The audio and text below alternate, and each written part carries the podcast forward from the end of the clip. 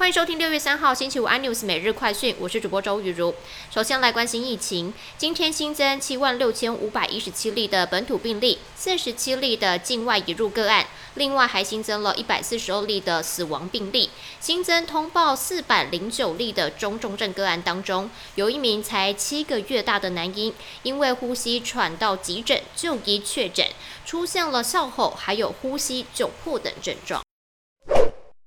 北市府传出了网军争议，有议员在质询时揭露，PTT 多个账号在网络发文留言，追查 IP 都在台北市政府，还涉及了造谣。北市府资讯局公布了调查发现，有三名公务员用了五组账号在上班时间发文。市府表示，这三个人彼此都没有关联性，但是上班时间从事非公务的行为都会进行调查，也重申绝对没有养网军。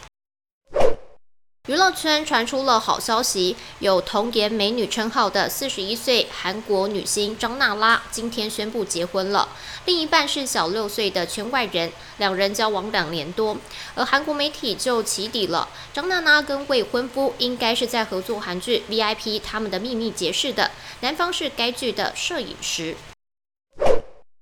根据外媒最新报道，苹果将在下周二举办全新开发者大会，预计将会发表最新的 iPad OS 作业软体，目的要让 iPad 更像笔电而不是手机。